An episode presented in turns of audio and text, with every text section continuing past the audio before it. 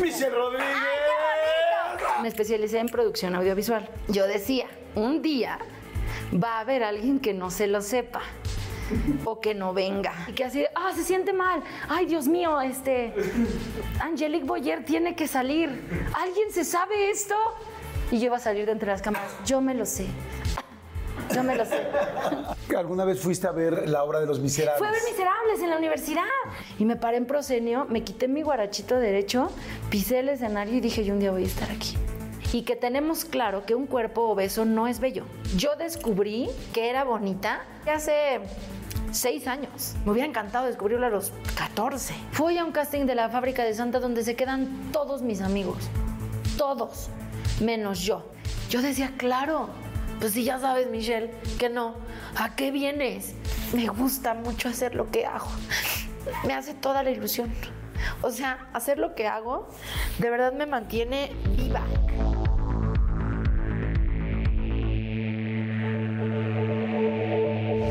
Bueno, pues un episodio más. Estoy muy contento porque es una mujer que admiro muchísimo, que la quiero mucho, a pesar de que nos vemos poco para lo que para lo bien que me cae, la veo nada. Pero es actriz, es por supuesto conductora, es estandopera de teatro, cine, por supuesto novelas, pero antes que todo eso, yo lo que digo es qué chingona persona, qué linda es. Es una persona que se da a querer y yo creo que, aparte de todo su talento, yo creo que eso es lo aquí, la, la esfera que lo envuelve porque es adorable. Michelle Rodríguez. ¡Ay! ¡Qué! No, no, No, Polita, no, pues. Michelle. Ay, Michelle, qué bonito. chinga. Oye, gracias, qué bonitas Ah, palabras. pero es que es cierto, eres muy linda, eres una persona agradable, es muy difícil encontrar gente tan agradable. Eres muy linda. Gracias. Y sí nos vemos poco para lo que nos queremos Sí, es como Yo lo que dicen, Dicen, para lo que me gusta el chupe, chupo poco, ¿no? O sea, hay gente que dice eso. O sea, de alcohol, ¿no? Bien. También, Ay. también, pues estamos hablando de eso antes, ¿no? Oye, no, muchas gracias, qué placer. qué fue- bonito que digas eso. O sea, No. solo trato de pasarla bien. Ay, qué bueno, Mitch. Me da mucho gusto. Pues bueno, señores, bienvenidos. Lo vamos a pasar padrísimo. Hoy decidimos tomar unos refresqui- un refresquito. Vamos a tomar aliviados. Oye, que tu primera jarra te la pusiste en un funeral. Ay, qué... Sí, ¿dónde, dónde sacaste eso? Sí. ¿Por qué? ¿Cómo fue? Pues es que, mira, este. Yo era chiquecita, ¿no? Ajá. Y entonces era el. Espérate, cállate los ojos. Era el funeral del abuelito de un novio que tenía. Ok. Entonces, eh, pues en Sochi las costumbres son así de que se reúne la familia a cocinar, en lo que se hace el rezo, se cuida el, el féretro, ¿no? Las flores, viene toda la gente de visita. Y entonces yo no sé en qué momento las primas dijeron, ¡ay, por el abuelo! Bueno, ¿Pero tú no chupabas? o sea, sí tomaba de repente en la prepa, pero como andaba yo baile y baile, no se me subía. Ajá. Entonces en esas épocas yo dije, no se me va a subir. Pero no pensaste que no podías yo soy, bailar en el es que yo jamás pensé que era porque yo bailaba. Yo decía, yo tengo un don que no se me sube. Nací con un don y puedo tomar mucho. Claro. Y entonces, ay, por el abuelo, ah, sí. Y seguíamos cotorreando palomas, palomas, palomas. Y de repente ya nos habíamos echado tres botellas de tequila. Éramos como seis, pero pues todas chiquecitas. O sea, de a, de a botella por dos personas. Pues yo creo que sí. Y entonces yo dije, todo bien, ¿no? Voy al baño, voy al baño. No sucedió. Me tuvieron que acompañar dos, dos de las... ¿Y levantarte? Sí, así de, ay, Mitch. ¿no? Y entonces yo venía. La cosa es que yo me acuerdo que íbamos camino al baño y yo les decía, ¿se fijaron que Claudia no tomó? Ha de estar embarazada. Y entonces, ¡ay, Micha! y yo, ¿vieron que Claudia no tomó? Bien, todas tom- ¿Tú tomaste? Sí, tú. Claudia no tomó. ¿No? ¡Ay, Mitch! No sé qué. Y yo, "Mm, duro y duro, Claudia no tomó, Claudia no tomó. Y entonces, este. Llegamos a la mesa y entonces las, las tías ya nos tenían preparados unos chilaquiles bien picosos para que se nos bajara. Y entonces la de al lado mío, no diré su nombre, pero tú sabes quién eres. Ah, este. luego, luego, así, toda la mesa. Repartió los chilaquiles por todos Repartió lados. los chilaquiles, dijo, ¿a quién no le tocó? y entonces yo dije, "Mm, qué cochina, agarré los míos y yo comiéndomelos aquí, toda mal. Yo me acuerdo que yo decía, estás sonriendo mucho, Michelle, y entonces ya no sonreí. Estás gritando. Sí, porque era un velorio. Sí. Entonces yo me juzgaba porque, ya estás, es que estás hablando así, bien fuerte, ¿no? Entonces decía, ¿estás gritando? ¿Cómo se va a morir si estaba ¡Ay, vivo? abuelito, te amo! ¿No? Y entonces yo decía, y entonces desde ahí me caché que cuando estoy borracha me juzgo. Entonces, como yo hago mucha locura, Ajá. mm, así seca, iba a decir, bueno, sobria, porque seca no, pero sobria, este, pues me, ya mejor no tomo. Dijiste mejor me voy No, leve. porque me pongo aburrida. ¿Te pones aburrida cuando Sí. chupas? Oye, cuéntame, Michi. ¿Qué? ¿Cómo, eh, bueno, ya todos sabemos eh, que eres de Xochimilco. Este, ¿Naciste ahí? ¿Ahí vivían?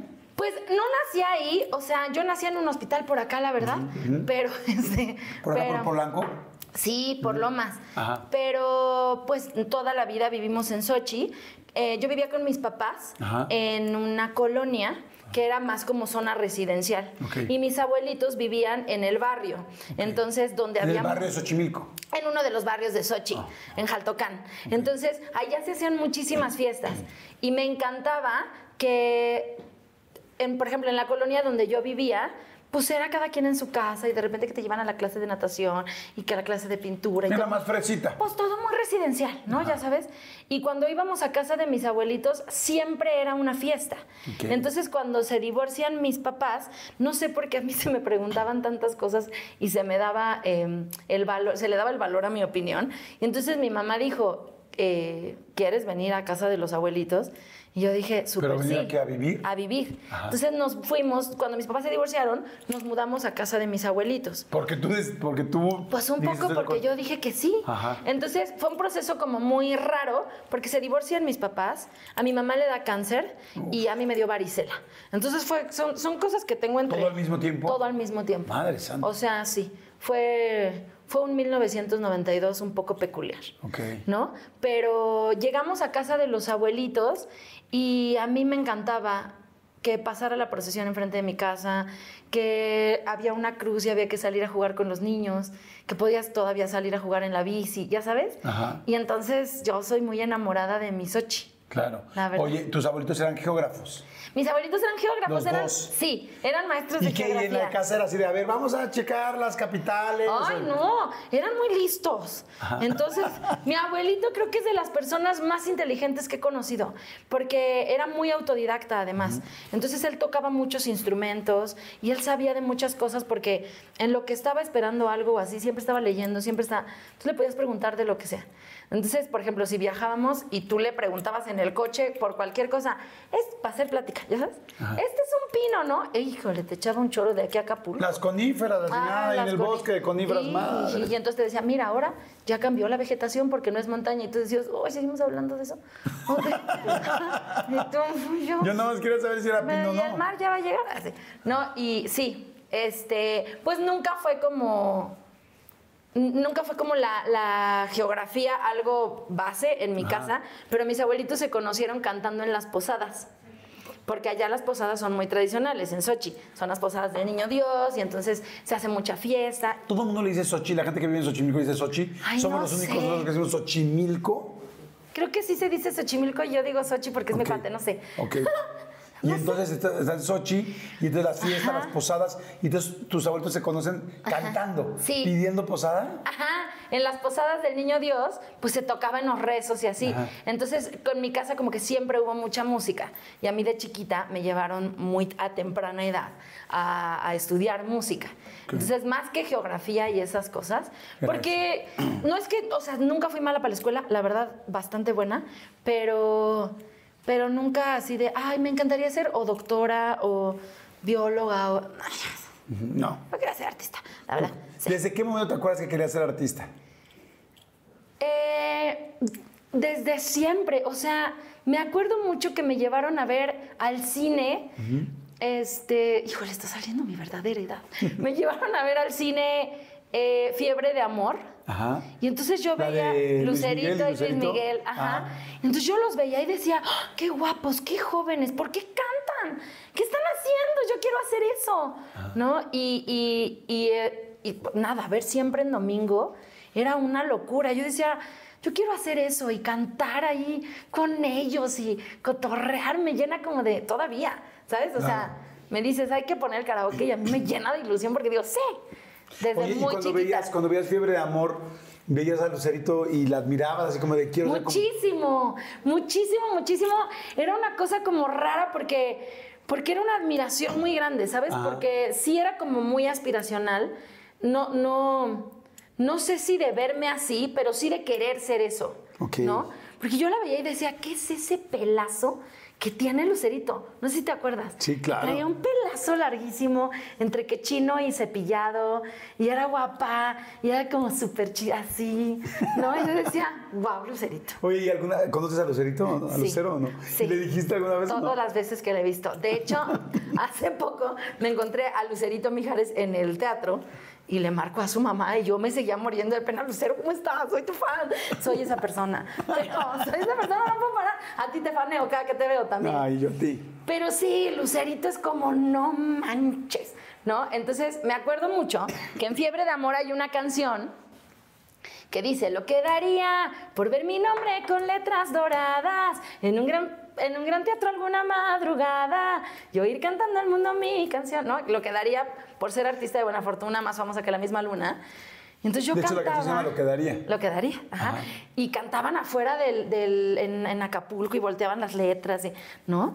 Y entonces eh, yo decía, sí, yo, yo, que, yo quiero ser esa estrella. Y ya sabes, y Ajá. champán, las copas, brinda, ¿no? Y entonces ahora que... que- ahora que... Champán, copas. Y bueno, Ven, y, y refresco, ¿no? Bueno, bueno, bueno. Y ahora refresco. Ajá. Y, y- y- y ahora que tuve la oportunidad de hacer, eh, Morris, el, ahora en- durante la pandemia, produjo un show que se llama Más Bonita que Ninguna, que es un poco la historia de mi vida. Es una Mitch ahí medio, medio, con- un poco contando la historia de mi vida y de mis sueños. Y tuve la oportunidad de cantar esta canción y me significó muchísimo, porque sí, yo La de quería Lo que hacer... daría. Sí. Entonces, ¡Guau, qué me padre! hace toda la ilusión y me acuerdo muchísimo que yo ahí sí decía, quiero ser eso. Oye, también entonces esa voz, porque tienes muy buena voz, la sacaste de tus abuelos. Yo creo que sí. ¿Tus abuelos viven? Ya no. Ya no, digas. sí. Ahora pienso y digo, "Put, serían muy felices. O sea, que me vieran en la tele todo el tiempo, porque además mi abuelita era, eh, era fan, ella siempre decía, yo soy fan del 2. Ella no veía otro canal. O sea, le cambiaba de canal y se enfurecía. Aunque estuviera el fútbol, ella lo veía porque no le cambiaba de canal, que no fuera el canal 2. ¿no? Entonces, yo creo que si mi abuelita me viera en la tele sería una cosa de locura. Wow. Sí. Oye, ¿y no te alcanzaron a ver nada? Nada. No me digas. Sí, sí, sí. O sea, murieron hace mucho. Sí, mis abuelitos murieron en 2005 y en 2008, creo. Ok. Entonces, sí, yo empecé a estudiar esto en 2009, 8, 9. Ay, qué lástima que ya no lo vieron. Bueno, seguramente lo ven. Pero desde también, nada. Sky. Sí, pues justo sí. Me, me han pasado cosas muy chistosas porque eh, yo significo mucho las cosas, ¿sabes? De repente soy muy romántica, muy, muy romántica. Entonces te lo decía hace rato. O sea, para mí estar aquí sentada contigo y que me estés entrevistando, quiero llorar. Mi niña de 14 es de, no manches que ¿sabes? O sea, siempre, porque soy esa, porque, porque yo lo soñaba demasiado. Entonces, cuando la primera obra de teatro que hice fue Si nos dejan. Ajá. Y mi personaje pues traía unas trenzas largas y una falda mexicana, ¿no? Y usaba guaraches y así.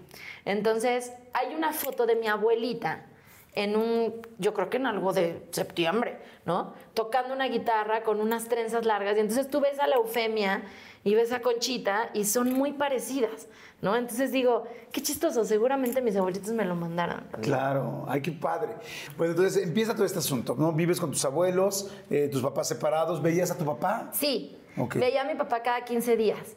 Ok, y tu mamá se casa otra vez. Y mi mamá se casa y mi papá se casa. Ok. Cada quien tiene su pareja y cada quien tiene un hijo, Ok. que son mis hermanos. Ok.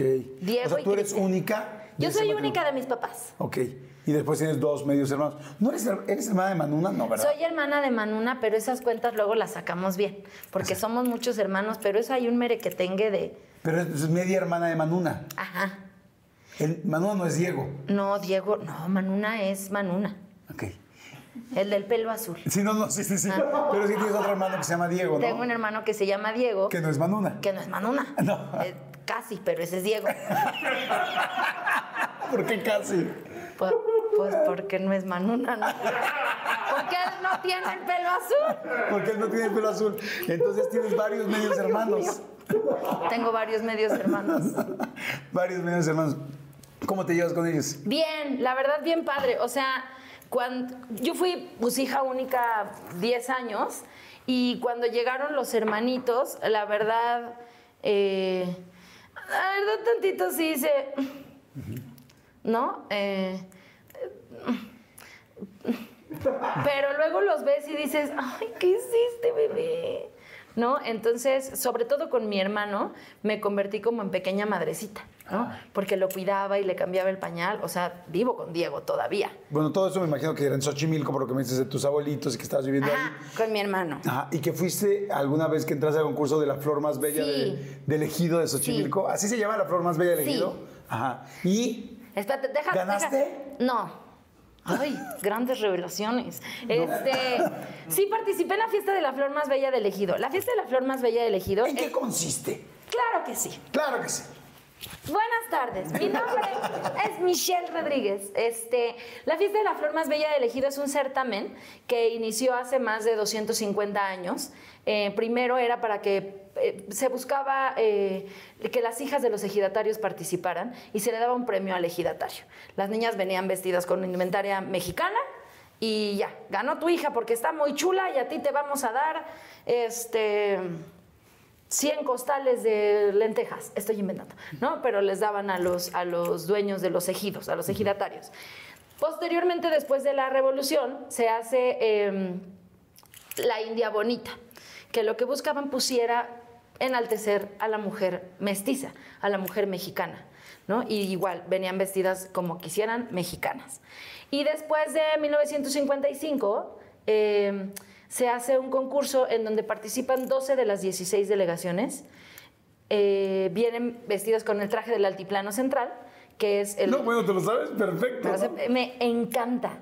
O sea, cuando descubrí la fiesta de la flor, para mí se me abrió un mundo impactante, porque conozco esto y entonces, bueno, participan con la indumentaria original, que es de la Ciudad de México, o pues sí, participan 12 delegaciones, y entonces ahora el, el concurso es que las niñas vienen y dan un discurso. Y luego les hacen tres preguntas, como en los concursos de belleza. Pero este no es un concurso de belleza, es un concurso en donde las niñas vienen a hablar. Entonces yo descubrí que pasaron muchas cosas. Primero, que todas veníamos de diferentes situaciones y condiciones sociales muy cañonas. O sea, cuando yo participé había una niña que no tenía mamá y que cuidaba a seis hermanitos más chiquitos. Ay, no me digas. Sí, y que, y que pues, se veía muy, muy, muy humilde y que estaba echándole todas las ganas para participar ahí, ¿no? Entonces, eh, eso es muy lindo. También iban las que las llevaban a huevo, porque yo quiero que seas la reina y entonces te compro todo y entonces iban de, no quiero ir, pero aquí estoy, ¿no? Y cuando te pones el traje, algo pasa que, que, adquieres un, un garbo y una gallardía distinta, ¿sabes? O sea, como que no hay un, quiero que se me vean las curvas, me voy a poner súper sexy aquí. No, o sea, tú te pones tu chincuete, tu ceñidor, tu blusa bordada, tus trenzas, tus flores en la cabeza y no hay una que se vea mal. No hay una que se vea mal en la vida, porque todas nos vemos distintas. Pero tú las ves y no dices, oye, está como que no le van las flores. Todas se ven preciosas. Ajá. Además, me unió con muchas mujeres. Muchas de las mejores amigas que tengo mujeres Ajá. son mis comadres de la flor, de que ya les bauticé a sus hijos y todo, ¿no? Entonces, eh, eso me encanta. Se me hace sorprendente que haya alguien que quiera venir a decir, yo quiero hablar de las mujeres célebres, yo quiero hablar de la ecología, ¿no? Y que sean chavitas que quieran ser escuchadas, me parece brutal. Y cuando fuiste tú, Cuando fui yo no había entendido todo esto que ya entendí. Eso es lo que pasó. Es que hace cuenta que. Es que uno se da cuenta tarde. Mira, yo llego tarde a todos lados, a la vida de las personas, a entender las cosas. Este. Yo me acuerdo que siempre había estado la flor, pero pues a mí de chiquita me llevaban a la feria y así, porque además pues es un evento muy grande que tiene una gran derrama económica en la delegación, ¿no? Y entonces hay que la exposición ganadera y que la exposición de comida y que nada. Ya sabes que te llevan la- a ver los conejos y las vacas, ¿no? Pues sí, de chiquita eso me llevaban. Y entonces la, la hermana que se vomitó en el funeral. participó. No la embarazada, No, sino la otra, no, la, que repartió los chilaquiles. La que... Ay, perdón. Bueno, está siendo famosa. Piénsalo, Susana. Ya dije cómo se llama. No voy a decir tu nombre, Susana, pero piénsalo. Yo me acuerdo que íbamos y vi a una, la que ganó, la escuché hablar y dije, esta es bien lista, esta va a ganar. Y pum, que gana. Pues sí, era bien lista, ¿no? pues sí, porque ella, o sea, no llegó como en todas a, a recitar algo aprendido. Ella llegó y dijo, yo soy esta mujer y no soy un ornamento. Y voy a hablar de mi delegación y voy a hablar de no sé qué. Yo dije, esa niña muy desenvuelta va a ganar, ¿no? Qué padre que Susana se lo aprendió, más sin en cambio. Más sin en cambio no ganó. Y ya, y entonces como que dije, "Neh".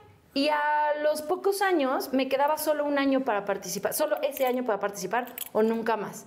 Vi un letrero en... ah, iba yo a nadar porque nadaba en esa época y vi una convocatoria y dije, ay, ¿será que me inscribo? Y un día llegué a mi casa y les dije, ay, me inscribí a la flor. Como una flor. Y entonces empecé a significar un montón de cosas porque participé con el rebozo de la abuelita de mi mamá ¡Guau! y lo perdí. Lo ¡No! per- Sí, perdón. Perdiste el rebozo de la abuelita Ay, de sí, mamá. qué oso. Mi mamá todavía a veces me lo achaca. Pero, pero es que yo dije, voy tantito al baño y regresé y dije, ¡Ah! ¿y mi rebozo? Oh, ya no había rebozo. Se lo chingaron. Entonces participé y empecé a entender esto, pero yo iba muy feliz, yo estaba muy contenta. Entonces mi discurso era así como de eso, o sea, yo, yo iba y decía, me encantaría hacerles saber lo que siento de vivir en Xochimilco. De eso iba mi discurso.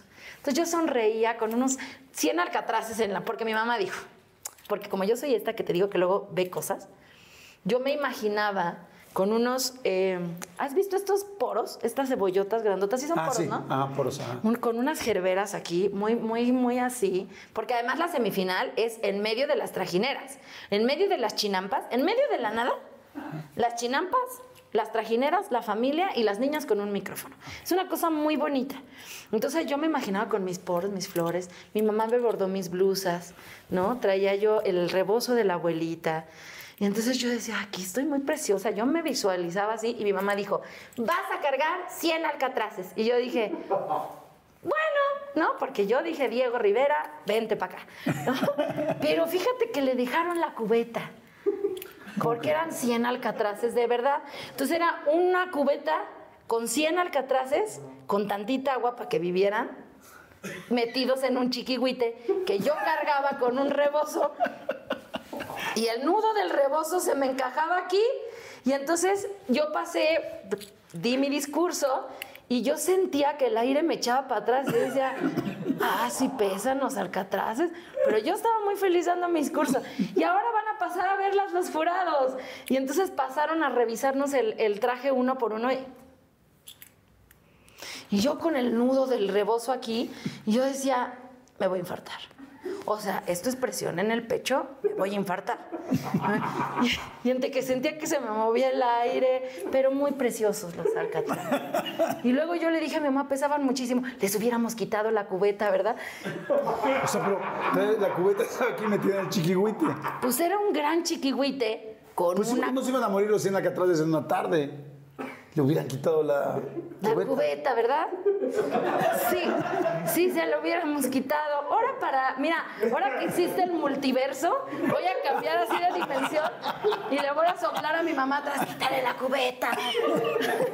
No, es que Oye, y ya bueno, al final de repente tú haces su speech. Ay, doy mi speech. Y entonces vienen las 20, ¿no? Ahora vamos a, a nombrar a nuestras 20 semifinalistas. Y a mí es la primera vez en la vida que me dolían los cachetes de tanto sonreír. Yo decía, yo no puedo más si me temblaba aquí, pero era muy feliz. Yo estaba muy feliz porque además yo siempre quise estar en un escenario. Entonces yo decía, estoy cumpliendo el sueño. Estoy en un escenario. Hay mucha gente viéndome. Y hablé. Y ahorita que me pasen a las 20 van a ver. Así. Y yo veía y seguían descartando y decían. Y había, pasó mi bloque, luego pasó otro bloque. Yo era bloque 2 y luego ya iban en el 4, ya nada más quedaban dos de 20 y dije, híjole, ¿será que se regresen otra vez al 2? No, se regresaron. Y entonces no pasé a las 20, no pasé a las 10, pero yo dije, ¿qué hay que hacer? a ver, ¿qué es lo que hay que hacer? Ser embajadora cultural de mi comunidad, jalo, yo lo hago. Entonces, por eso me, me gustó tanto y hice el documental y me iba yo a las conferencias y daba pláticas. O sea, no ganaste en ese momento, pero realmente lo seguiste haciendo todo el tiempo. Sí, y luego ya me mandé a hacer una banda sin número. ¿Te mandaste a hacer una banda? Para mi exposición, obvio no me la ponía más que en casa, pero ¿En tu casa sí te pusiste la banda? pues un par de veces. mira. O sea, un día fuimos, una amiga y yo, a visitar a la reina del Huipil, a Cuetzalan, y entonces, como no dejaron ir a las ganadoras, pues ahí nos fuimos la Miriam y yo, y nos prestaron una corona. Entonces le dije, tú te pones la corona y yo me pongo mi banda. Tú tranquila, todo bien. Ya llegamos en, ay, embajadoras culturales de Xochimilco inventadas, nos trajeron mis papás. ¿No? Y entonces, pues sí. O sea, sí me hice una banda, pero con el pretexto de que era para la exposición. Claro. Pero ahora la veo y digo, ay, no tiene año, ni tiene número. Pero Dice tiene- Flor más bella del ejido. No soy, sí soy. Exacto. Yo no estoy mintiendo nada. Eso. Oye, Sí. qué lindo, qué padre, qué padre que además lo hagas con tanta pasión, Sí. lo hayas vivido con tanto gusto y que además sigas ayudando a mucha gente. Y entonces después de esto, me imagino que fue tu primer escenario. Pues y... no formalmente, porque de chiquita ya había quedado que el concierto de piano y que una obra en la escuela. Ajá, cositas y así. estas cosas. Me dices, yo quería ser artista desde siempre. Siempre. ¿Cuál era tu idea? O sea, ¿pensabas en algún productor o que algún día para esto funcione? Es que, ay, es que te digo que yo soy muy romántica. Yo estudié diseño y comunicación visual y me especialicé en producción audiovisual. Y luego hice un posgrado en políticas y gestión cultural. Y mi especialidad es eh, eh, eh, producción y eventos, producción teatral y event y espe- ah, ya no me acuerdo, pero algo así. Espectáculos y eventos teatrales, producción de espectáculos y eventos teatrales. Yo decía, un día va a haber alguien que no se lo sepa o que no venga. Y yo voy a decir, yo me lo sé. Y entonces ahí nacerá mi gran ¿Cómo ibas a oportunidad. decir? Yo me lo sé. El texto. Sí, ¿sabes? yo voy o a sea, que estábamos en una telenovela y que así, ah, se siente mal. Ay, Dios mío, este. Angelique Boyer tiene que salir. ¿Alguien se sabe esto? Y yo iba a salir de entre las cámaras. Yo me lo sé. Yo me lo sé. Sí. Entonces tú pensabas eso. Yo pensé que iba a pasar eso. Y Pues no. no, no puede pasar. Sabemos que no puede pasar ahora. Pero sí, era como Pero un tú poco. lo creías. Sí. Entonces, bueno, y antes de estudiar eh, toda esta parte de producción, ¿habías estudiado actuación? Sí, desde muy chiquita me llevaron a, a tocar el piano y a cantar y a estudiar música. ¿Alguna Y vez fuiste a ver la obra de Los Miserables? Fue a ver Miserables en la universidad. Nos llevaron a ver Miserables, porque yo estudiaba producción. Entonces, ay, vemos en la, en la automatizada, la barricada, que era impresionante. Y a mí siempre me había gustado el teatro musical, pero yo nunca había visto Miserables. Siempre el teatro musical parece que es muy feliz, ¿no? Siempre es final feliz, vaselina, eh, eh, todos son contentos, ¿no? Iremos juntos. la Iremos chingada. juntos, shabadabadaba, ¿no? Rama lama lama. Y entonces eh, vamos a ver Miserables y me acuerdo, yo usaba guarachitos hasta que empecé a estudiar teatro. Toda la vida usé guaraches porque me gustaba, ¿no? Entonces eh, me acuerdo que me paré en proscenio de los, de los teatros Telmex en el, en el. 1, que es así enorme, y me paré en proscenio, me quité mi guarachito derecho, pisé el escenario y dije, yo un día voy a estar aquí. Y solo hice así, para mí, y lo guardé en mi corazón. Y ya, y ay, vimos la obra y dije, no manches esto, no lo puedo creer, o sea, no podía creer lo que pasaba. Y entonces dije, eh, me voy a meter de acomodadora. Yo iba a la universidad ¿De tarde. acomodadora? Ajá. Yo iba a la universidad en la tarde. Entonces dije, voy a pedir mi cambio para que tome clases en la mañana y en la tarde yo venga a ser acomodadora. Ay, quiero llorar. Yo venga a ser acomodadora y pueda ver la obra siempre, ¿no? Porque me encantaba. Yo decía, no puedo creer esto. O sea, y además yo veía a Laura Cortés hacer Madame Thenardier y decía, yo puedo hacer eso. Me encantaría hacer eso, ¿no? No pasó porque ni me cambié a la mañana ni nada, gracias. Y, y- y es una historia que, que me toca mucho en muchos sentidos. Primero porque me enamoré del teatro de una manera que no lo podía creer, ¿sabes? O sea, yo dije, no puedo creer que todos estamos aquí creyendo que estamos en 1800 y que se nos murió un niño. Porque toda la gente se oía, ¿no? Porque, oye, es que todos están conmovidos. No podía yo creer que una orquesta nos hiciera sentir tan vivos, ¿no? Pasa el tiempo, por azares del destino, eh, llego a arte estudio, estudio comedia musical, vienen las audiciones de Miserables y, y había quien me decía, uy, Miserables es de cantantes, ¿eh? Sí, está bien difícil. Se abre la convocatoria eh, se- eh, yo dije, voy a concursar, voy a, hacer el, el- la- Casting. la- el casting, sí, la, la- la audición para, para Miserables. Y ya había hecho Si nos dejan, ya había trabajado incluso en televisión, ya había hecho varias cosas. Y luego, como no encontraban mucha gente, abrieron la convocatoria así, al mundo. Ya no era México y Latinoamérica, ya era audiciones abiertas. Yo dije, no manches, nunca me va a tocar. Entonces, platicando con una amiga, Mi Ramírez, una estandopera, me dijo, ¿por qué en vez de pensar que tienes que competir contra todas las mujeres que van a ir, piensas que esos 10 minutos que tú vas a estar adentro, el personaje es tuyo? Juega con él 10 minutos, te lo van a prestar a ti. Y tienes la oportunidad de ir a hacer esta audición.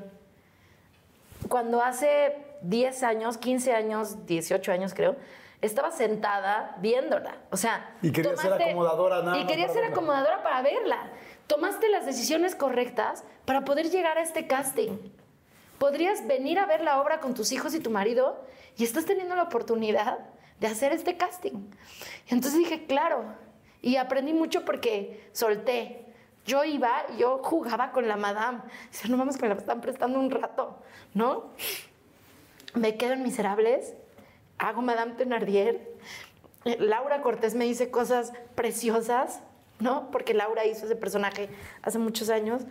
Viene Cameron McIntosh a dirigir a los Thenardier, que es algo muy fuerte, ¿no? Porque pues ya estás aquí, ya, ay, con tu gente, ¿no? Pero viene ahora Cameron McIntosh, el señor que compró la obra y que está haciendo todo este merequetengue en el mundo, a decir, wow, ¿no? Llega Cameron, entra y todos como, "Ay, mira el señor Cameron McIntosh, ¿no? Entonces él en inglés, mi inglés es absoluto. Él,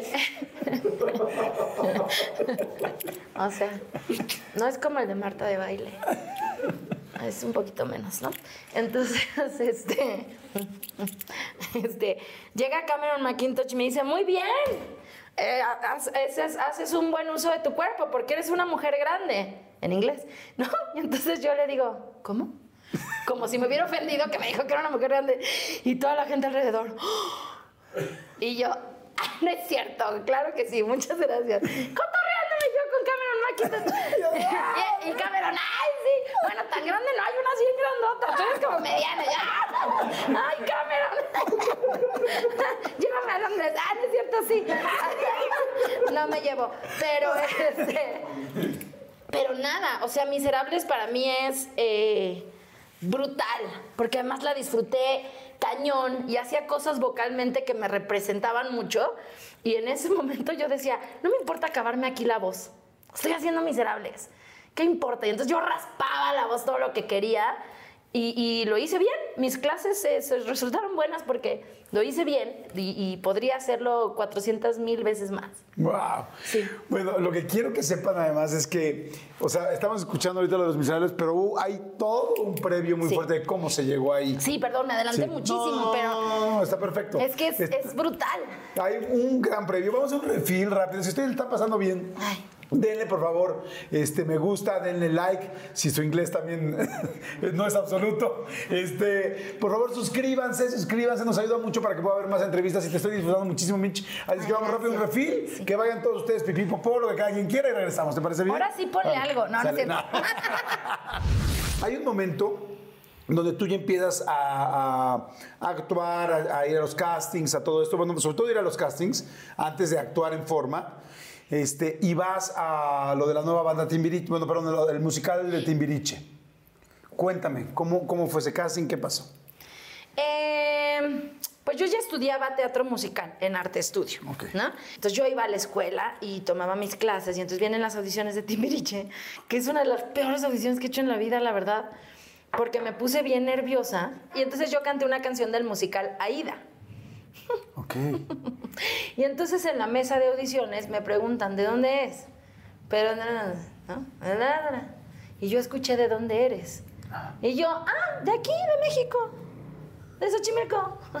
no, no, ¿de dónde es la canción? Y yo, ah, uy, qué tonta. Este, de Aida, el musical. Me lleva la chingada. Y ya, ¿no? Y entonces llegué y uno de los maestros estaba en, en la mesa de audiciones. Y llegué y le dije, maestro, ¿cómo viste mi audición? Evidentemente había sido no mala, o sea, vamos, había hecho un pequeño oso. Pero le pregunté cómo Pero un oso por la pregunta. por la pregunta, Porque la, la, cantada audición, había estado la bien. había estado bien. Y, y sí, sí hay cosas en las que todavía estás verde, ¿no? Entonces él me dijo, mira, o sea, a mí lo que me hizo muy poderoso de esto, que él me dijo, mira, una persona como tú, con tu físico, necesita tener un talento desbordante. Eh, y necesita tener una calidad vocal impresionante. Porque si no, pues no va a pasar.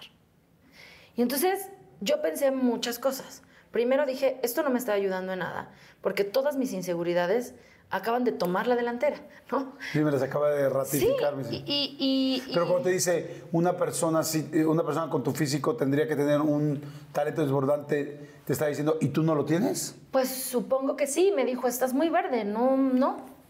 Oye, dije, pero qué "Ah". fuerte te dijo, ¿no? Sí, y entonces, O sea, fue- o sea, por otro lado lo pienso y digo, bueno, cuando eres maestro, mm, no está tan padre, porque, porque al contrario, tendrías que decir, mira, bueno, pues échale gan, ¿no? No un, pues iba a estar rudo, chava, ¿no? No sé, o sea, entonces, como que por un lado me desanimé un poco, porque además me dijo, eh, tienes que tener un talento desbordante y una voz eh, impresionante. Ubicas a alguien, ¿no? Y me insinuó. Y yo, ah, sí, bueno. Y yo, ah, bueno, Así, como ella. ajá, yo, bueno, Como ella que no eres tú. exacto. Madre santa. Y yo dije, ah, ok, pues gracias, maestro, ¿no? Entonces, em, pues me sentí tristina, porque es claro, se compró, tri- tristina, porque se comprobaba la teoría de no cabes ahí, Michelle, no estés neceando, ¿no? Cuando te dice lo del físico, ¿sí fue algo que te preocupaba? ¿Sí fue algo que te trataste de ver qué hacías? ¿Sí fue algo que dijiste, Mm, de ver qué hacía, no, porque el físico es algo que siempre ha sido un tema en mi vida. Yo soy una mujer de complexión robusta, soy gorda, ¿no? Desde niña. No siempre igual que ahora, ¿no? O sea, de niña era gordecita, en la adolescencia no era tan gordita y, y después ya me fui, o sea, me he ido haciendo más grande o a veces más chica, ¿no? Pero siempre he tenido la, la, conciencia de que mi cuerpo es diferente y es grande. Y sí ha sido un tema alrededor de mi vida porque eh, eh, afecta, no quiero decir afecta, pero, pero conecta en muchos aspectos de la vida. Porque mis papás son médicos, entonces siempre están preocupados por mi salud. Entonces la primera dieta yo la hice a los ocho y para mí era horrible, horrible porque eh, no me estoy quejando ni estoy echando la culpa a nadie, ¿no? O sea, bueno, así pasa, ¿no? Em, eh, que sí, que sí, cuando se divorciaron mis papás, fue cuando empecé a mm, gordita. Antes no era gordita y luego ya era como más gordita, ¿no? Y, y- la primera dieta la hice a los ocho y luego me mandaban media torta a la escuela porque la niña no puede comer tanto, ¿sabes? Y esas cosas a mí me daban muchísimo dolor y muchísimo coraje. Yo decía, no quiero decirlo así, pero sí decía yo que empute, ¿sabes? Porque yo tenía otra amiga que llegaba con un topper de este tamaño, con salchichas, fruta, papas, sándwich, chingo de cosas, ¿sabes? Y entonces... ¿Y tú media torta? Eso es con lo que no contaban en mi casa, ¿verdad? Que yo me- Entonces, la neta, que mí me mandaban mi media torta, yo me comía mi media torta y le ayudaba a Gina con todo lo que ella traía. Porque cuando Gina sacaba su lunch, todas hacíamos picnic, ¿no? Entonces, eh, pues sí era una cosa que, se- que era molesta porque era, era una, eh, había presión, había eh, preocupación de la familia, ¿no? Entonces, eh, eso, esa es una, ¿no? Eh, otra es que culturalmente estamos construidos y estamos creo que ya un poco menos, pero culturalmente estamos muy acostumbrados a que un cuerpo gordito o está enfermo o es de gente floja y definitivamente no es de gente bella. O sea, eso es algo que tenemos muy grabado y que hemos mamado durante muchos años de generaciones atrás y que tenemos claro que un cuerpo obeso no es bello. Entonces, cuando tú lo asumes, es complicado. Porque entonces yo descubrí que era bonita. O sea, yo ahorita me veo y digo, soy muy guapa, la neta. Sí, soy muy guapa. Lo descubrí hace seis años. Pues qué, qué mensa, la neta, ¿no? Fue mucho tiempo. Me hubiera encantado descubrirlo a los 14, ¿no? Porque, pues sí, no está padre sentirse chinche, ¿no? Acá tengo, acá tengo, acá tengo. Y este, entonces... Descubrirlo antes, sentirte más segura. Claro, porque entonces eh, vienen muchas cosas eh, que, que, es todo junto con pegado, ¿no? O sea, no nada más es el... Eh, Ah, bueno, pues que haga una dieta. Ah, no, que haga una dieta, pero tampoco este, la banda va a decir, ay, claro, yo quiero salir con ella.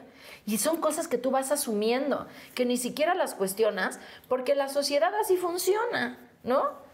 O sea, igual en la televisión, en el cine, en todo, el gordito es el, el, cagado, el gordito es el que se cayó, el gordito es el mejor amigo, la gordita es la mejor amiga, la gordita es la que se cayó, la gordita es la que se rompió el pantalón, ¿no? La que se le salió un pedo. O sea, siempre son estas cosas de, no, qué risa. Y también aprendí mucho, a, digo, desde siempre he sido muy... Mm, o sea, desde siempre he tenido eh, la comedia muy presente en mi vida porque desde niña soy esta persona. O sea, eso sí, no, no creo que sea una máscara. Seguramente en algún momento lo fue o, de alguna manera he construido mi vida así, pero desde niña siempre he sido muy cotorra. Ya digo cotorra porque soy mayor, pero... ¡Ay, qué oso! Siempre he sido muy cagada. O sea, siempre he sido muy chisti, pues. O sea, siempre mi cabeza tiene una broma. Pero son cosas que vas asumiendo y que no cuestionas porque ya condenaron los demás. ¿Sabes? O sea, esto es blanco y tú no lo puedes negar.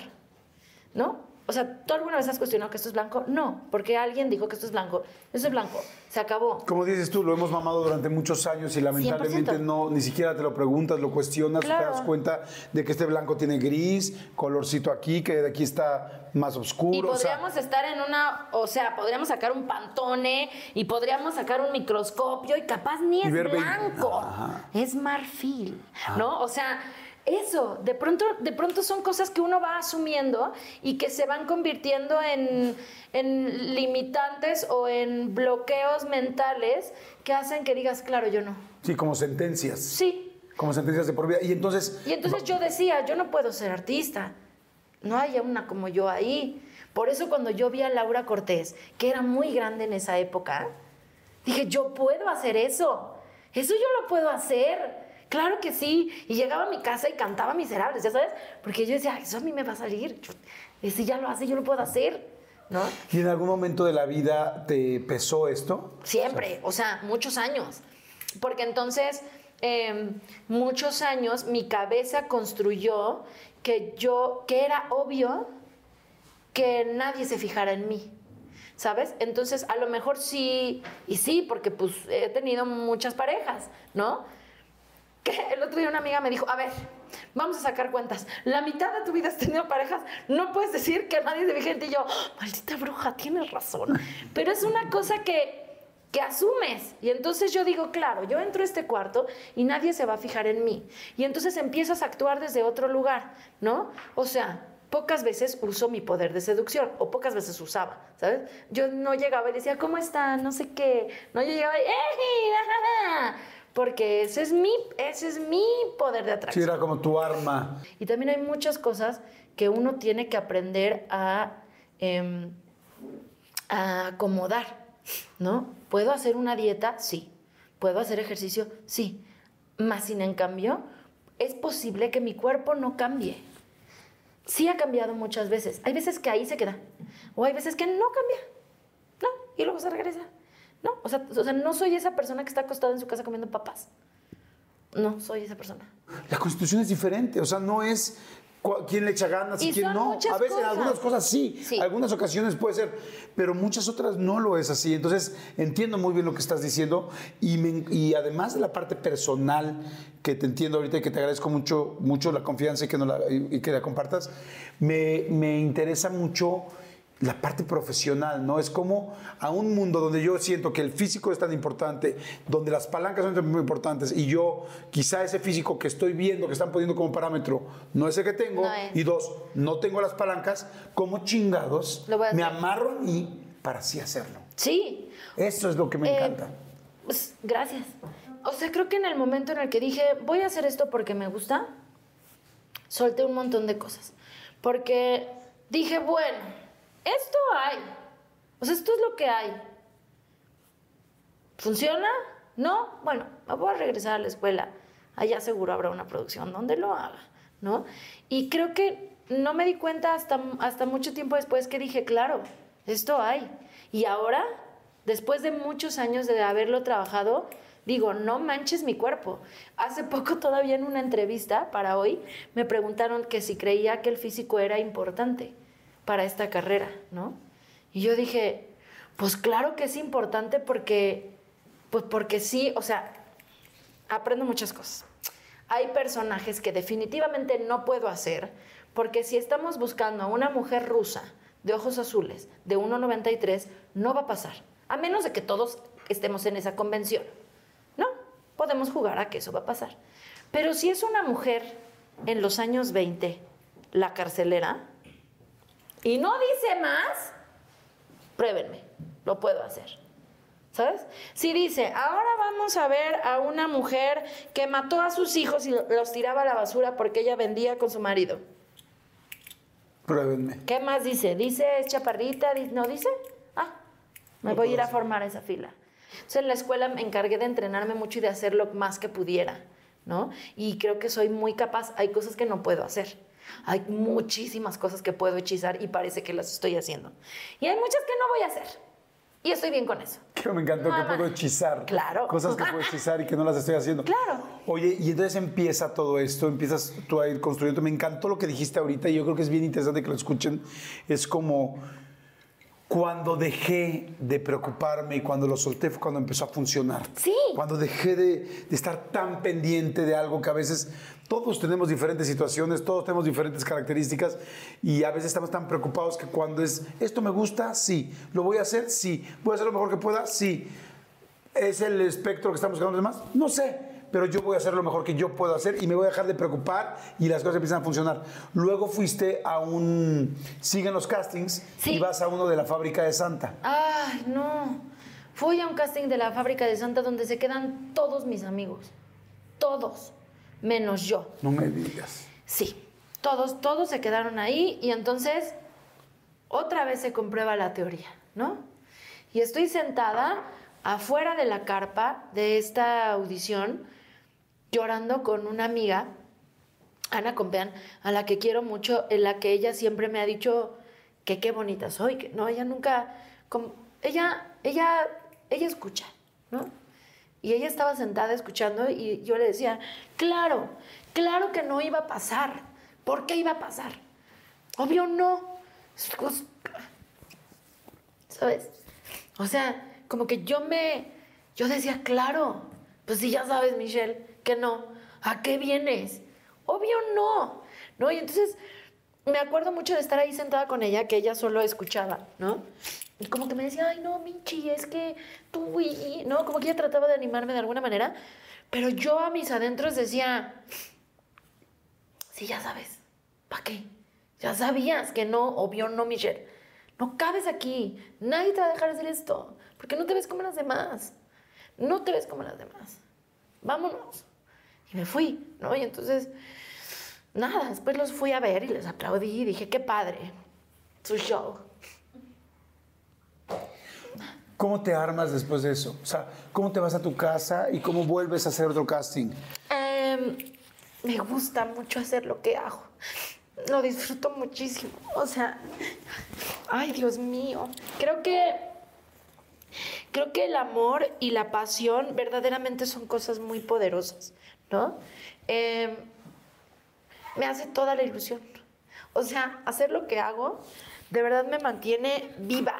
O sea, te lo juro que si tú me dices ahorita, sacamos el karaoke, me hace toda la ilusión. Como si fuera el Auditorio Nacional. Porque lo que me gusta es hacerlo, ¿sabes? Entonces, eh, como que digo, bueno, vamos a ver. Y cuando empieza a funcionar, como que dices, ah, a lo mejor estoy equivocada. Ah, a esto les gustó esto, tal vez lo puedo replicar. Pero lo que sí creo es que eh, personalmente empecé a, a cuestionarlo, ¿no? De pronto, o sea, yo dije, esto no va a pasar, no va a pasar, no cabes, no hay. ¿Quién hay? Nadie hay. Sheila, pero canta cabrón. No va a pasar, Michelle, si cantas bien, pero no cabrón, ¿no? No va a pasar. Y ya está ella, y es güera. Es otra cosa, ¿no? Es otra, otro, así, o sea, yo, mira, en la lista de minorías, yo voy palomeando. Sí, porque hay muchos estigmas. Y estoy de acuerdo, ajá. ¿No? Entonces, morena, chaparrita, mujer, ¡oh! Dios mío, gorda, ¡ay! ¿No? Es como, ¡ay! Y entonces, eh, pasan muchas cosas. Primero vienes y nos dejan, hacen una audición para la mejor amiga de la protagonista. Me decían mis maestros, es que, es, que estás pintada, porque es una obra de, es del cine mexicano. Y entonces claro que das todo el fis del tipo, ¿no? Y entonces, como que jamás a mí se me ocurrió que podían hacer algo donde yo cupiera, porque lo que ya está hecho no quepo, pero nunca dije, ah, capaz alguien hace algo donde yo quepa. Quedo ahí y, y sucede, ¿no? Y entonces, es claro, aquí sí cabe. Y entonces yo pensé, debut y despedida. Porque este es un musical mexicano en donde este personaje funciona porque se ve exactamente igual que yo. Porque en las películas del cine de oro sí había personas como yo, que se veían como yo, ¿no? Entonces, eh, luego viene Polita. Porque, de ahí, porque estás en la obra de teatro. Me van a ver. Y de ahí te van a ver los productores. Van Cari Fajer y Nicandro. Y un día me hablan de Televisa.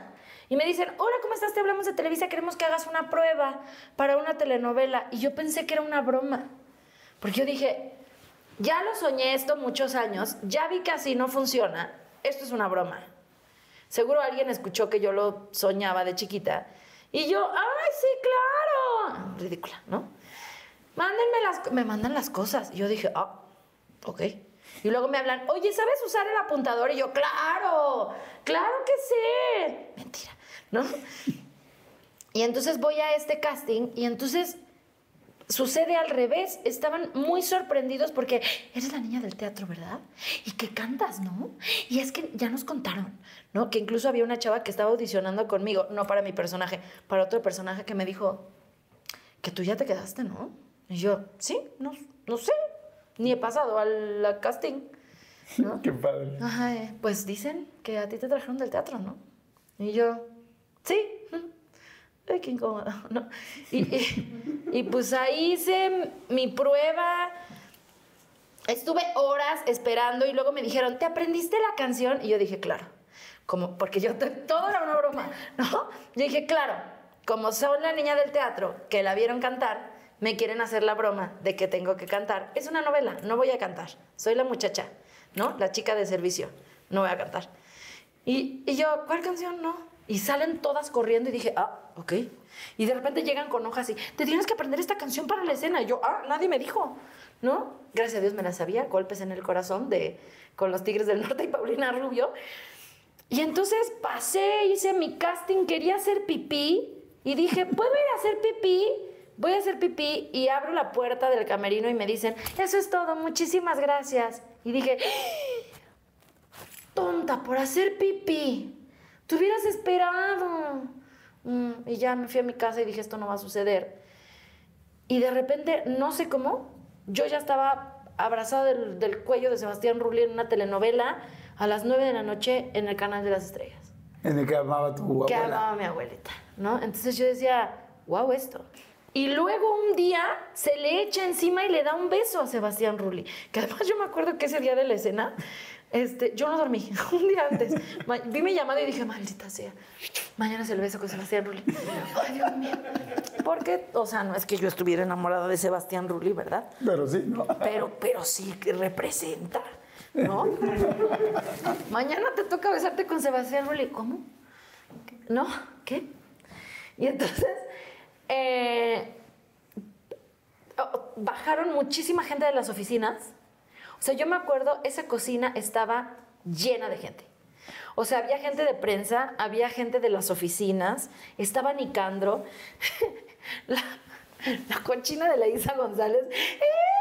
Y yo, maldita bruja, cállate. O sea, es, es sabido que da pena, ¿no? O sea, no, es que vas a besar a Sebastián Rulli. No, bueno, no sé. O a lo mejor aquí hay, hay quien dice, ah.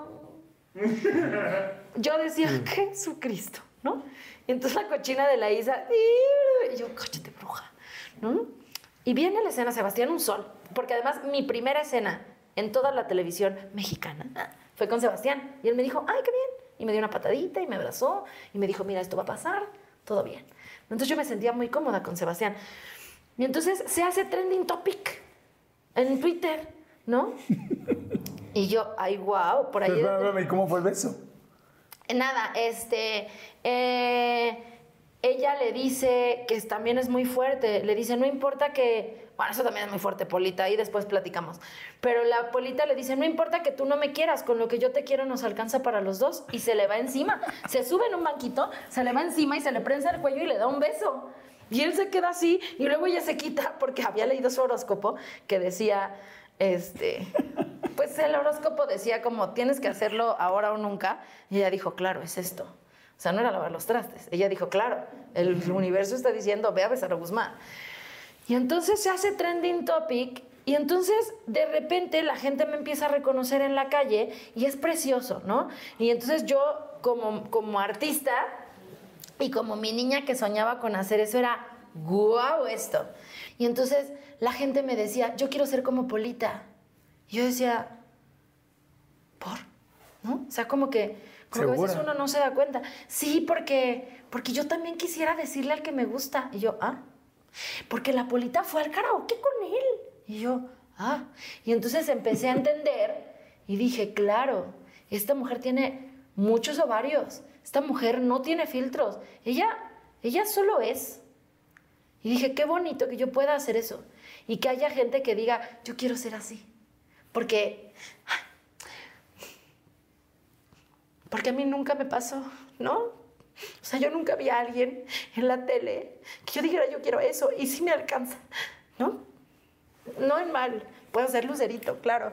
No, porque lucerito es única, pero... Pero claro, o sea, yo veo a Lucero todavía, ¿no?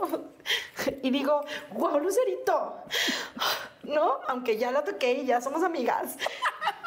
Pero, pero yo nunca dije, hasta que vi a Laura Cortés haciendo teatro, yo dije, para eso sí me alcanza, ¿no? Entonces, que haya gente que me diga eso, yo dije, esto es muy poderoso. Gracias, ¿no? Y entonces, luego viene Toña, digo, igual fueron pasando, no, no me estoy adelantando, solo quiero llegar a algo, quiero llegar a algo.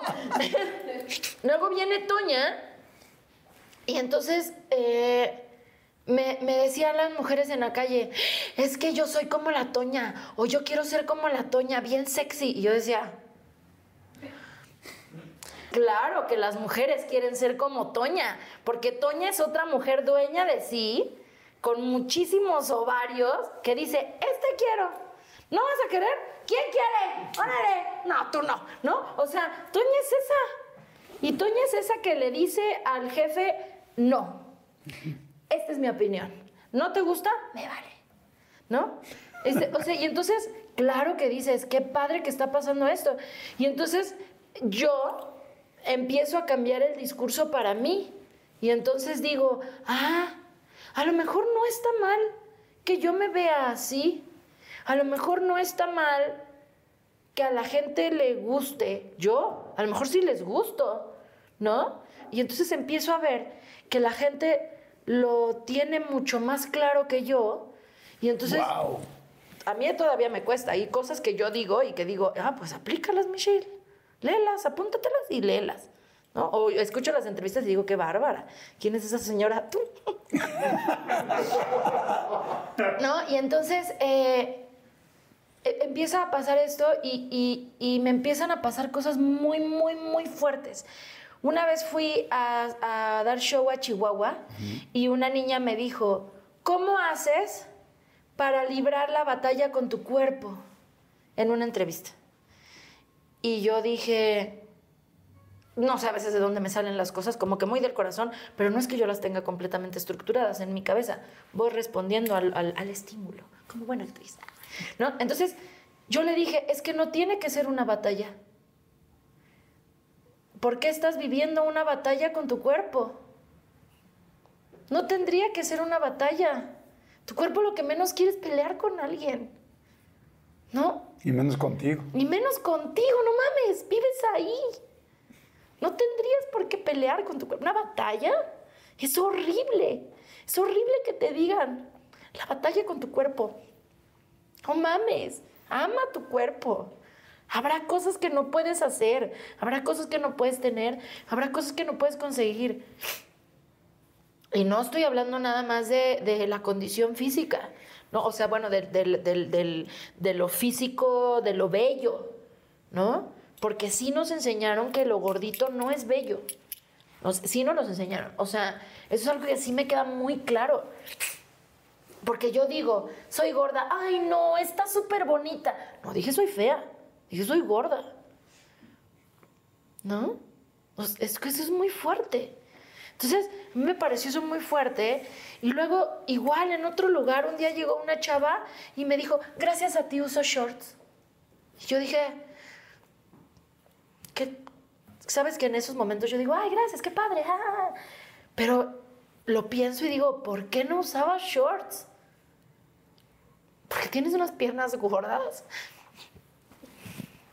¿Te quedan? Póntelos. ¿No te quedan?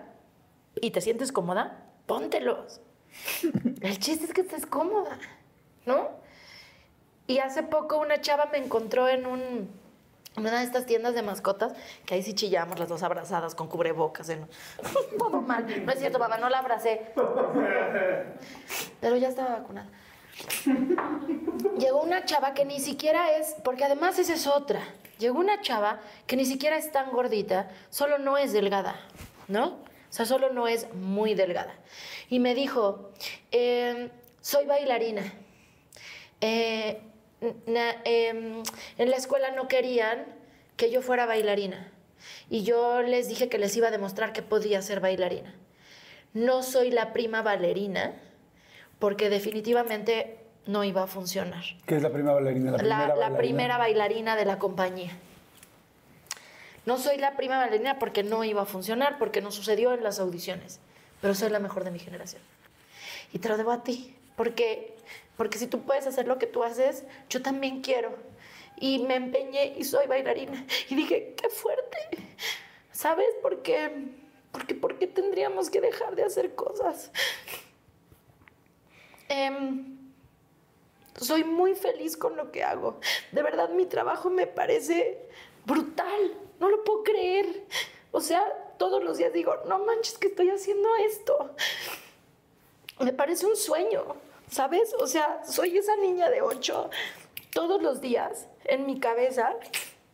Ahorita soy mi niña de 14 diciendo, mames, que estás con Jordi, ¿no? Soy esa niña que dice, ¿qué es esto? Y me caigo de risa, mira las luces, vas a cantar una canción. Los premios TV y novelas para mí representaron muchísimo. ¿En qué momento me los dan a mí con el burro? ¿No? Que además el burro me hace sentir segura y está. Él no cuestiona. Él dice, eres chingona, yo estoy parado junto a ti. ¿No? El burro que lleva conduciendo desde antes que yo naciera. ¿En qué momento me va? La verdad, porque pues yo no vi el calabozo, ¿no? Pero. ¿En qué momento confían en mí de esa manera? ¿No? Y además, te ves chulísima. Y la banda no lo cuestiona. O sea, eso es algo que además ahora me sorprende mucho.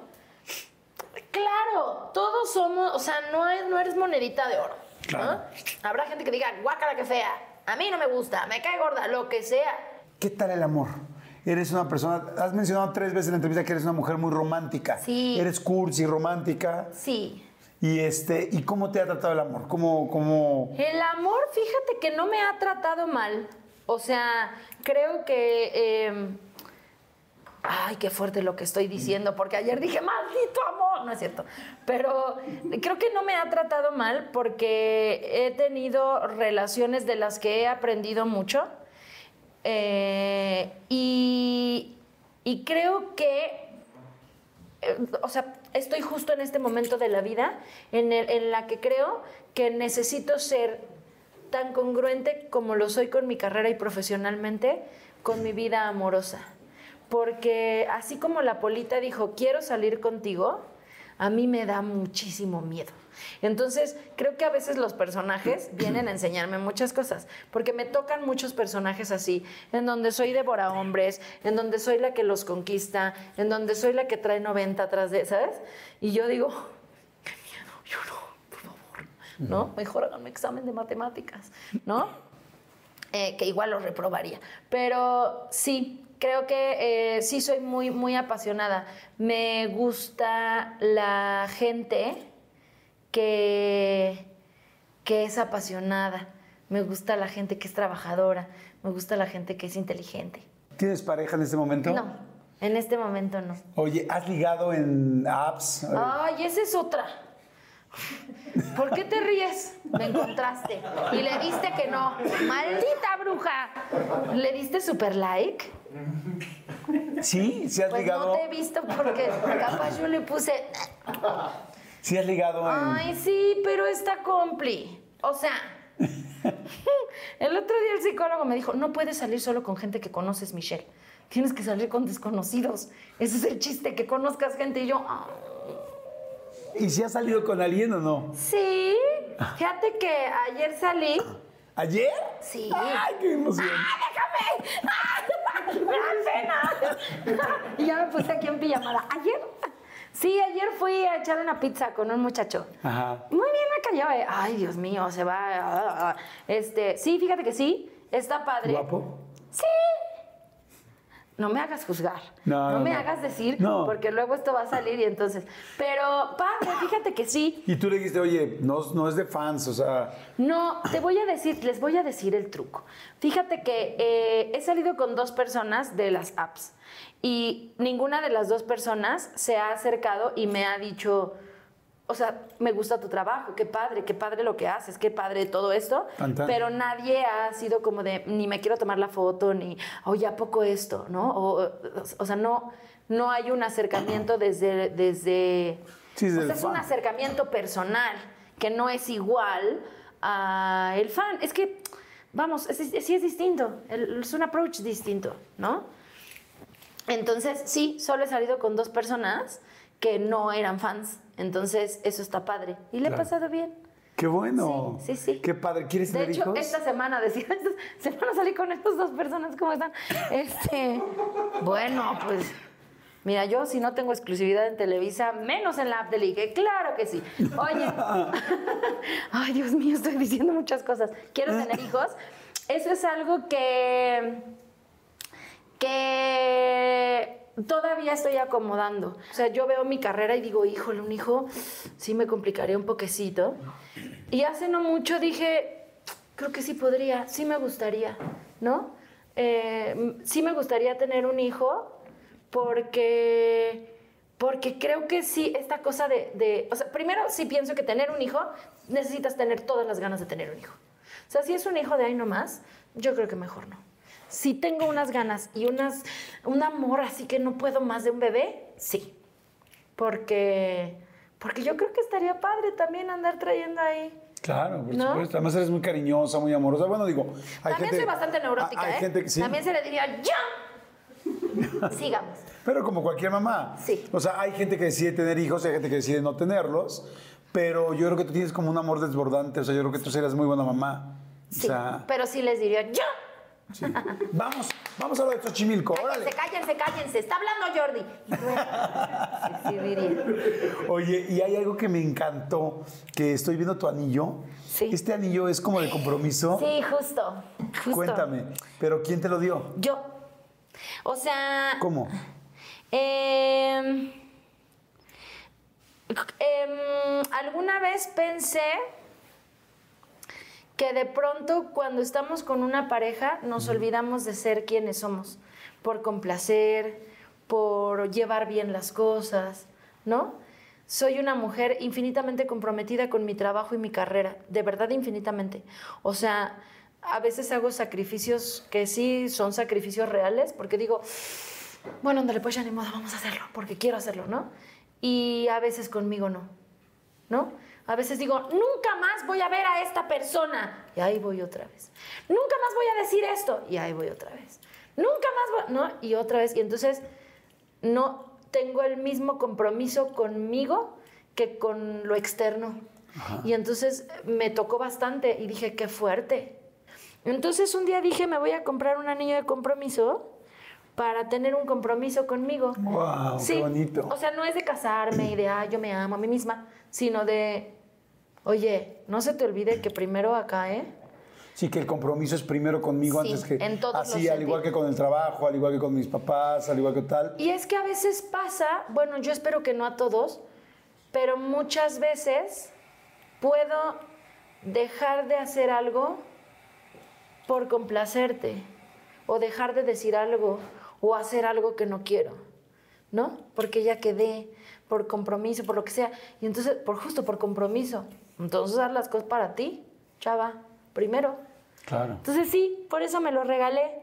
Y además, sí, es como de compromiso, nada más que es negro. Eh, me encanta, me encanta todo lo que hemos platicado, me encanta tu forma de ver la vida, me encanta tu forma de también verte vulnerable ante la vida, porque es a ambos lados, ¿no? Hoy, gracias a Dios, una etapa profesional importantísima, una felicidad muy grande por hacer lo que haces, por esa vocación que tienes desde el primer día que te subiste a un escenario hasta hoy, que te siguen sorprendiendo todas las cosas. Me encanta verte así, sencilla, natural, sorprendida eh, por cada cosa que va pasando. También me encanta ver a la mujer que, que lucha, que enfrenta, que saca adelante. Sé que tu mami eh, tuvo cáncer, me lo comentaste en un principio. Creo que también tuvo eh, un derrame o... Sí, ha tenido un par de infartos cerebrales. Bueno, cinco, sí. Y tu mamá es médico. Sí. Eh, y has enfrentado todo eso y han salido adelante con todo esto, ¿no? Sí, em, aprendo mucho de mi familia. Creo que lo que más aprendo de mi familia es que siempre están, pase lo que pase, ¿no? Em, y que esto va a pasar. Esto va a pasar. Va a estar bien cabrón, pero va a pasar. Eh, mi mamá hace poquito, bueno, hace unos ah, no, ya no tan poquito, este, eh, como cinco años, tuvo eh, un, infarto cerebral.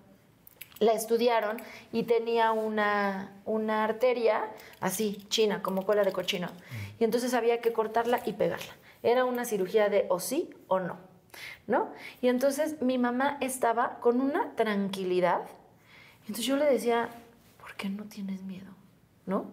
No, o sea, yo no dejo que me pongan anestesia en el dentista porque me da miedo que se pasen y me muera, de verdad. Porque además también como hija de doctores soy muy hipocondríaca, la verdad.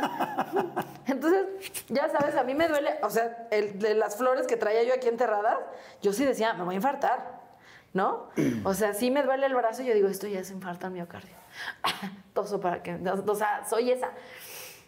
Entonces yo veía a mi mamá muy tranquila y le pregunté, ¿por qué no, no tienes miedo?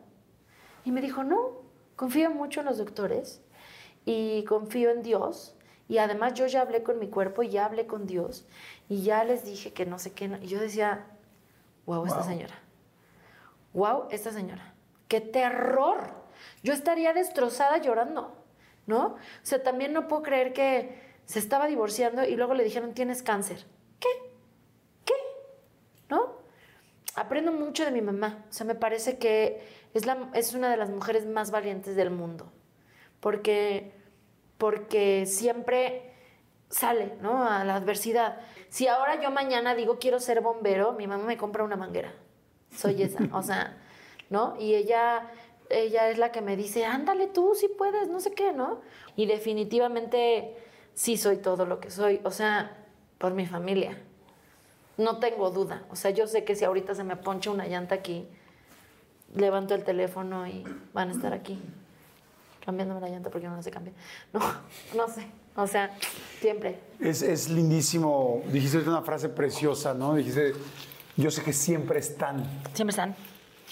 Y, y me da mucho gusto que ahora, lástima que tus abuelos pues no pudieron ver en vida todo lo que has hecho y todo lo que, en lo que siempre fuiste, porque me iba a decir en lo que te has convertido, pero yo creo que en lo que siempre fuiste, nada más tenía que pasar el tiempo. Eh, estoy seguro que lo ven de otra manera, pero también estoy muy seguro que esto es obra de tu papá, de tu mamá, de tu papá Fer, el esposo de tu, el nuevo esposo de tu mamá. Este, Bueno, ya ni tan nuevo, ya tienen casi 30 años. Sí, bueno, el segundo esposo de tu mamá, este, de tu hermano Diego, de tu medio hermano Manuna, de toda la gente cercana, Sí. ¿no? Que, que confía, cree. Y fíjate qué lindo, ¿no? Lo que dijiste. Desde el principio estuviste platicando mucho de Xochimilco y de lo orgullosa que te sentías de todo eso. Y es, creo yo que cuando uno se, se siente tan orgulloso de sus raíces, sus raíces también se sienten orgullosos de él Ah, o de qué ella. bonito. Y así ha sido en tu caso. Y te quiero, quiero terminar esta plática con algo que, que es algo muy sencillo, pero, pero que, que te quiero dar. En algún momento me platicaste ahorita de ese, de- de- del juego, del juego, del concurso de la flor más bella elegido. Que bueno, que no entraste en estas 20 finalistas. este, que por más que pasaban las secciones, dices, no creo que se van a regresar a la sección 2 para ver si todavía estoy. No se regresó. Si todavía estás ahí, pero la realidad es que mm, es muy lindo todo lo que, lo que has hecho. Y yo creo que en esta plática, más que en esta plática, nos ha quedado constancia con todo lo que vemos. Pero en esta plática fue muy lindo ver cómo has salido adelante con todas las cosas y cómo todo este entorno ha sido tan importante para que estés hoy donde estés, por tu talento personal y por el talento de tu familia, de estar siempre contigo. Y yo te quiero regalar esta medalla que es significativa y que es la celebridad más bella de elegir. Ay, no. No te ganaste en ese momento la flor, pero Qué estoy, bonito. Gracias. pero estoy seguro que, que esta medalla significativa de celebridad más bella elegido, porque así te vemos, todos aquí en el equipo te, te admiramos mucho, todos te respetamos mucho. Gracias. Qué linda que dijiste que, que, que, que padre estar aquí en la entrevista, pero quiero decirte que para mí es exactamente lo mismo, me da mucha emoción estar contigo en esta entrevista, por lo que te admiro porque siempre te lo he dicho. Y, y te diste cuenta que lo que seguía iba a ser más difícil que cargar eh, las, las 100, Sí. 100 alcatraces. las, los en 100 tu alcatraces y que iba a ser más difícil que traer el huipil pegado y que el pecho lo tenías aquí y que eso era solamente el comienzo de muchos esfuerzos. Pero algo que es lindísimo es que a pesar de no haber ganado, si- ah, sigues hablando como, como si fueras la mejor ganadora de ese momento y es porque haces las cosas con pasión. Y esto es algo, te digo, muy sencillo, pero es para nosotros, tú eres la celebridad más bella de elegido y, y elegido le llamamos a todo esto y le pusimos tres palabras que creemos que definen mucho lo que eres. Tenacidad, como lo pudimos ver aquí en esta plática, talento, Gracias. definitivo, y dedicación, no has parado. Y no lo pudimos poner porque no lo había descubierto, pero yo pondría aquí también todo ese entorno familiar tan lindo que tienes y cómo hablas. Dicen que los éxitos son en conjunto y que siempre se trabaja en equipo. A veces ese equipo está y a veces como tus abuelos ese equipo Sí, se dirige desde otro lado. sí. Pero, pero definitivamente eres una persona a la cual tenemos mucho que aprenderle y, y inclusive tú me acabas de decir que todavía tienes mucho que aprender. Sí. Y eso es algo precioso porque hay algo dentro de ti todavía más grande que tú. Es algo impresionante como Gracias. el ser humano nos reinventamos, nos hacemos, nos sorprendemos. Y me da tanto gusto verte tan feliz, me da mucho gusto verte contenta. Espero que sigas cumpliendo todo, todo, todo, todo lo que te has propuesto y, y que lo sigas disfrutando tanto y que te sigas siendo muy fiel a ti, porque a veces faltan, hacen falta no lo sé en tu caso, pero en el mío, 50 años para aprender a confiar en ti Sí. y para aprender que es tiempo de dejar de dar solo por los demás y empezar a dar por ti. Así es que te quiero dar esta ¡Ay, qué medalla como la celebridad más bella del elegido. Me hace. Qué bueno. A mí me hace muy feliz tenerte, Ay. aprenderte, quererte y que sepas que siempre cuentas conmigo y con todos nosotros. Gracias. Gracias por tu tiempo, gracias por estar aquí, pero gracias por tu ejemplo, más que nada por tu ejemplo, porque todos aprendemos de gente como tú. Muchas gracias, muchas, muchas gracias. Te quiero mucho. Yo también, muchas gracias, corazón. Muchas gracias. Y a ustedes, recomiéndela. Si les gustó todo el mensaje que hoy, todo lo que le aprendimos hoy a Mitch, recomiéndenla, compártanla, véanla y gracias por siempre estar aquí. La gente de Estados Unidos, de Centroamérica, la gente de Europa, toda la gente de México, gracias por sus comentarios y pongan muchos comments porque siempre los leemos los leemos y, este, vamos a estar muy pendientes de este. ¡Ay, qué emoción! Te quiero mucho. Muchas gracias. Muchas gracias. Gracias a todos. Nos vemos en la siguiente. Chao. Ay, no, qué barbaridad. ¿Sabes qué me faltó? No